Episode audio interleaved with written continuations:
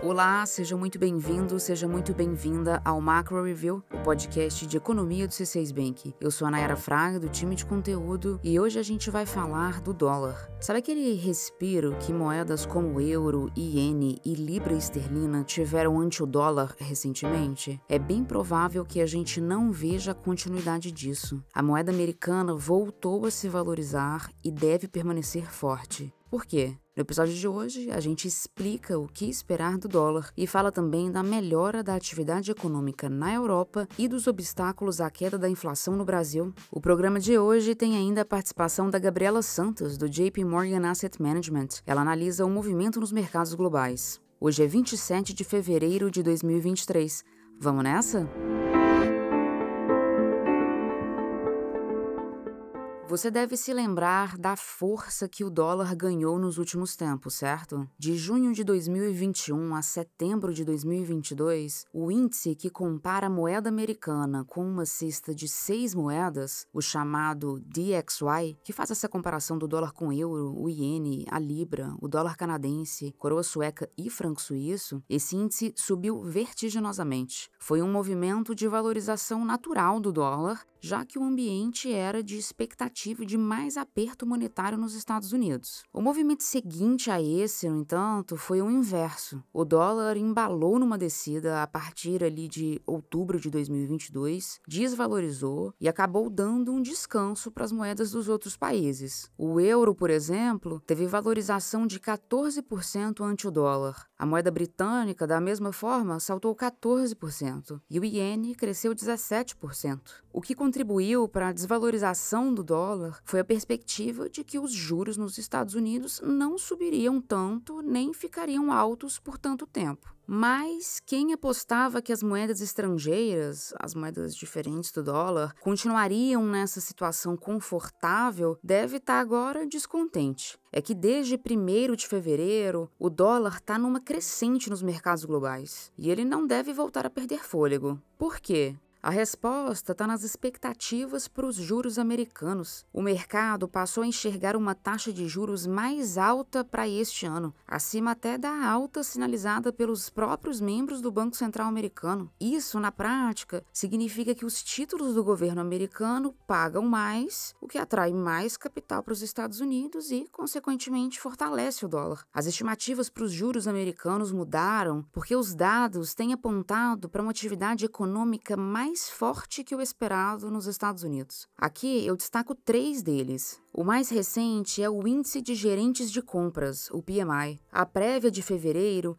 indica que a economia americana voltou a crescer depois de sete meses de contração. O resultado do índice composto, que inclui manufatura e serviços, ficou em 50,2 em fevereiro, acima das estimativas, que eram de 47,5, e do mês anterior, que foi 46,8. Só para relembrar, toda vez que o PMI está acima de 50, isso sugere expansão da economia. Quando o indicador está abaixo de 50, isso sugere contração da economia. Então, depois de sete meses seguidos no campo da contração, os Estados Unidos finalmente passaram para o campo da expansão. Outros dados que fazem a economia americana estar num nível acima do esperado vêm do mercado de trabalho. A taxa de desemprego nos Estados Unidos está em 3,4%, na mínima histórica, e o ganho por hora trabalhada segue crescendo. Isso ajuda a manter o consumo em alta. E um novo sinal de que a economia americana está aquecida é o avanço no varejo. As vendas no comércio varejista tiveram forte expansão em janeiro. Todas as categorias, incluindo o grupo de controle, que exclui os itens voláteis como gasolina e material de construção, todas as categorias do varejo americano vieram acima das expectativas. O setor como um todo avançou 3%, enquanto analistas esperavam um aumento de 2%. Não é por acaso que a inflação está custando a ceder nos Estados Unidos. O índice de preços de gastos com consumo, o PCI, que foi divulgado na última sexta-feira, ele registrou alta de 5,4% no acumulado de 12 meses. O núcleo, que exclui energia e alimentos, avançou 4,7% no mesmo período. A alta surpreendeu os analistas.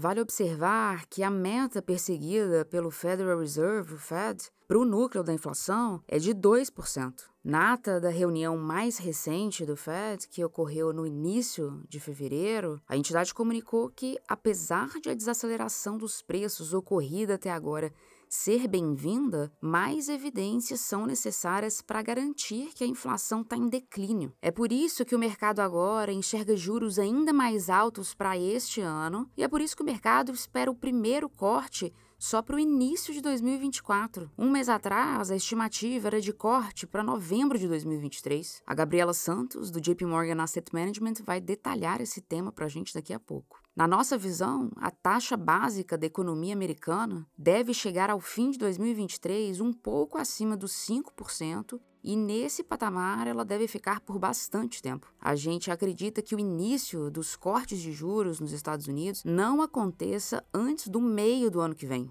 Existe aí, portanto, um bom caminho a percorrer até que a economia americana esfrie. Isso reforça a ideia de que o dólar deve seguir forte. Na nossa leitura, o dólar deve seguir no patamar atual por um longo tempo, sem subir muito ou cair muito ante as outras moedas. Bom, de tudo isso que eu falei aqui, o que mais chama a atenção, e essa foi uma conclusão a qual eu cheguei depois de conversar com a Cláudia Rodrigues, a nossa economista, o que mais chama a atenção é o mercado de trabalho. Não sei se você que está me ouvindo já tinha parado para pensar exatamente nisso, mas existe uma correlação direta entre o mercado de trabalho americano e o dólar. Quanto menor o desemprego nos Estados Unidos, mais forte fica o dólar. E aí está o desafio. Será que o desemprego nos Estados Unidos vai aumentar em 2023 a ponto de trazer o dólar para baixo? Quem explica isso melhor para a gente é ela, a Cláudia Rodrigues, que é responsável pela cobertura internacional aqui no C6 Bank. E é ela que você ouve agora.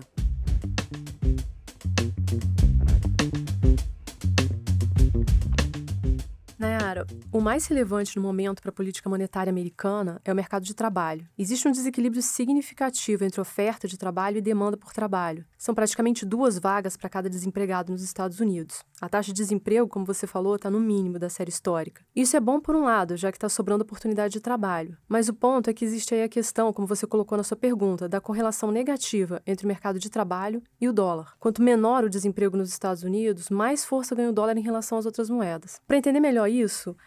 Basta pensar que o mercado de trabalho aquecido gera uma pressão crescente sobre os salários. Essa pressão segura os preços lá em cima, leva o Fed a agir, subindo os juros, enxugando excesso de liquidez, que significa tirar moeda de circulação, e o resultado disso é que os dólares ficam mais escassos e a moeda americana, consequentemente, se fortalece. Na nossa visão, o dólar tende a permanecer forte em relação às outras moedas, porque o desemprego nos Estados Unidos deve demorar a voltar para os patamares mais normais, digamos assim. A taxa de desemprego natural, que seria aquela que não causa inflação, é estimada pelo Fed em torno de 4%, e a gente aqui até acha que seria um pouco mais, tipo entre 4,5% e 5%. Hoje, a taxa de desemprego está em 3,4%. É uma diferença da ordem de um ponto percentual que faria toda a diferença em termos de controle da inflação. Enquanto o equilíbrio do mercado de trabalho não vier, o dólar deve permanecer forte em torno do nível atual, na nossa avaliação.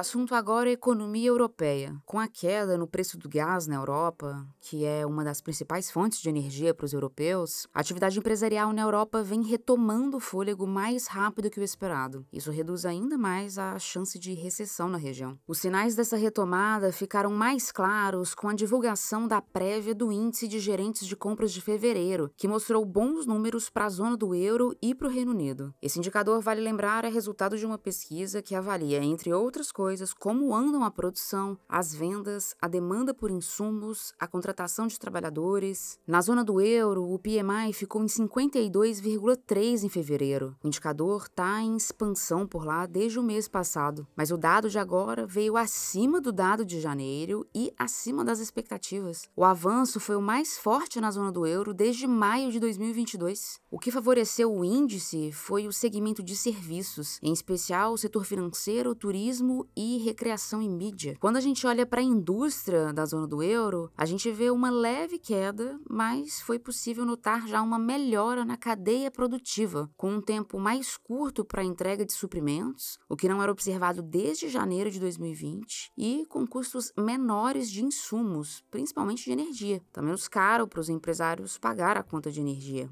No Reino Unido, depois de seis meses em terreno contracionista, o PMI ficou em 53 em fevereiro, que foi a maior alta desde junho de 2022. Esse resultado veio bem mais forte que o esperado, que era 49. O avanço também foi fruto da expansão dos serviços, em especial o setor financeiro, hotéis e restaurantes. A notícia é boa para a Europa, mas ela também indica que a pressão inflacionária continua sobre os países europeus. Os salários altos, em especial no setor de serviços, pressionam os custos das empresas e dificultam a queda dos preços ao consumidor.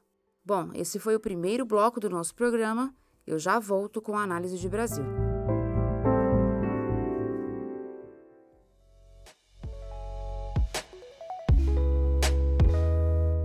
Vamos falar agora de inflação no Brasil. O IPCA 15, a prévia da inflação oficial, avançou 0,76% em fevereiro, como esperado. O que puxou o resultado para cima foi o aumento das mensalidades escolares e o aumento de cursos em geral, um efeito típico de início de ano. No acumulado de 12 meses, o IPCA 15 subiu 5,6%. É um nível inferior ao pico de 12,2% que a gente viu em maio de 2022, mas ainda assim é uma inflação distante da meta para o IPCA em 2023. A meta é de 3,25%. Os preços dos serviços, setor em que entram academias, escolas, hotéis e outros estabelecimentos, eles seguem dificultando a queda da inflação no Brasil. Os serviços, segundo o IPCA 15, avançaram 7,65% em 12 meses. É uma desaceleração tímida na comparação com o pico de 9% visto em agosto de 2022. Os preços dos serviços estão cedendo lentamente em razão do atual aquecimento do mercado de trabalho brasileiro e em razão razão da inércia inflacionária, que é aquela dinâmica típica da economia brasileira, em que o reajuste de preços ocorre segundo a inflação passada. Outro componente que impede uma queda mais significativa dos preços é a piora nas expectativas de inflação no Brasil. Isso porque, quando os agentes econômicos esperam uma inflação mais alta no futuro, os preços tendem a subir desde já. A gente falou desse jogo de expectativas, aliás, no episódio 40 do Macro Review. É só buscar aí no canal do nosso podcast podcast. Aproveitando o gancho das expectativas, o Boletim Focus desta segunda-feira, 27 de fevereiro, mostra que o mercado projeta um IPCA de 3,8%. 80% para 2025 e 3,75% para 2026. Quatro semanas atrás, as estimativas estavam em 3,5% para ambos os anos, ou seja, estão crescendo as dúvidas sobre a capacidade do Brasil de trazer a inflação para a meta. E além da queda lenta nos preços dos serviços e da piora nas expectativas de inflação, tem outra coisa. Está prevista para o início de março a volta dos impostos federais sobre etanol e gasolina. Não tem uma decisão oficial ainda sobre a retomada da cobrança, mas a alteração pode acrescentar cerca de 0,9 ponto percentual no IPCA deste ano. Nossa projeção para a inflação de 2023 é de 5,8%, e essa estimativa contempla só parte dessa alta de impostos. Ou seja, nossa projeção deve subir. No primeiro bloco do programa de hoje, a gente falou sobre as expectativas de juros mais altos nos Estados Unidos, né? Agora, a Gabriela Santos, que é estrategista de mercados globais do JP Morgan Asset Management, ela vai dar mais detalhes sobre o que o mercado espera disso e vai falar também do desempenho das ações europeias um ano depois do início da guerra na Ucrânia. Será que as empresas da Europa estão indo até que bem, apesar de tudo? A Gabriela explica. Vamos ouvir o comentário que ela gravou pra gente. Semana passada, como mencionamos, a atenção foi no aumento de expectativas de juros nos Estados Unidos. A curva americana subiu, especialmente a parte curta da curva, agora precificando uma taxa terminal dos Estados Unidos de 5,39% versus os 4,9% de um mês atrás. Importante também que os investidores retiraram alguns cortes de juros no final do ano, agora esperando menos de um. Toda a curva americana subiu, com juros de dois anos subindo para 4,7%, uma alta desde 2007, e os juros de 10 anos quase tocando 4%, uma alta desde novembro. Com isso, os mercados acionários americanos caíram, especialmente na terça-feira, com esse aumento de juros pesando uh, no setor de tecnologia mais uma vez. A razão desse aumento de expectativas foram os dados fortes dos Estados Unidos de janeiro, que já tínhamos recebido nas últimas semanas, e também essa semana os dados fortes de fevereiro, com a pesquisa PMI uh, ah, surpreendendo positivamente nos Estados Unidos, especialmente uh, a pesquisa de serviços subindo. Fora dos Estados Unidos, atenção na Europa, uh, com a semana passada marcando um ano de guerra na Ucrânia. O interessante tem sido, um ano depois, o impacto da guerra na Europa. Essa mesma pesquisa PMI da Europa mostrou um aumento de confiança da indústria europeia para uma alta uh, que não víamos desde nove meses. Isso tem levado ainda mais os investidores a aumentarem expectativas de crescimento na Europa esse ano, possivelmente a recessão nem uh, ocorra na Europa. Por fim, olhando os retornos uh, desde o começo da guerra na Ucrânia, pode surpreender que, na verdade, as ações europeias têm tido um melhor desempenho do que as ações americanas, caindo 1% no último ano versus 3% nos Estados Unidos. Pode surpreender também que os preços de energia têm caído bastante desde o começo da guerra, com petróleo abaixo 15% e o gás natural europeu abaixo 50%. Isso uh, especialmente porque a Europa conseguiu achar outras fontes uh, de energia e também teve um inverno bem quente. E isso ajuda a explicar, então, por que a região pode nem ter uma recessão uh, esse ano. Por fim, onde se sentiu mais o impacto da guerra uh, tem sido uh, no mercado financeiro, na renda fixa, com a renda fixa, por exemplo, alemã, abaixo 20% no último ano, com aumento de expectativas de inflação e de juros. Incrível que os juros europeus não estão mais negativos e hoje em dia temos uma taxa de juros de 3% e investidores falam de chegar a 4% no final do ano.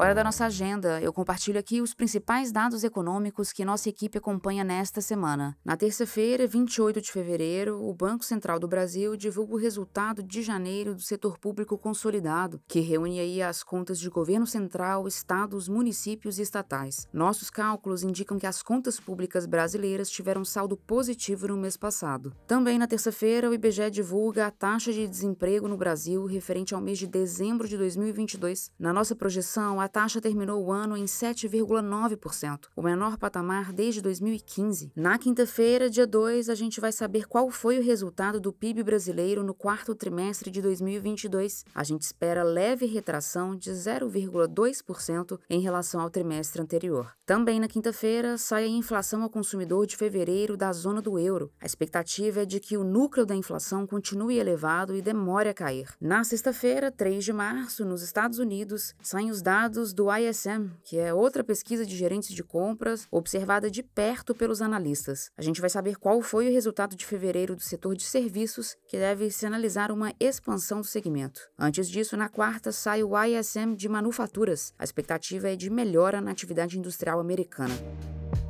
É isso, chegamos ao fim do episódio de hoje. Muito obrigada a você que ficou comigo até aqui. Quem faz parte da equipe econômica do C6 Bank são Felipe Sales, a Cláudia Moreno, a Cláudia Rodrigues, o Eliezer Jacob e o Felipe Mack. A produção e o roteiro são desse time todo, junto com a Nayara Fraga e Malena Oliveira. A edição de som é da Thaís Andréa. A divulgação nas redes sociais é de Karina Campos, David Romai e Sara Santana. O Macro Review é um podcast semanal. Você pode ouvir a gente no canal do C6 Bank no YouTube ou na sua plataforma favorita de podcasts. A gente está está no Spotify, na Apple Podcasts, no Deezer, no Pocket Casts e no Google Podcasts.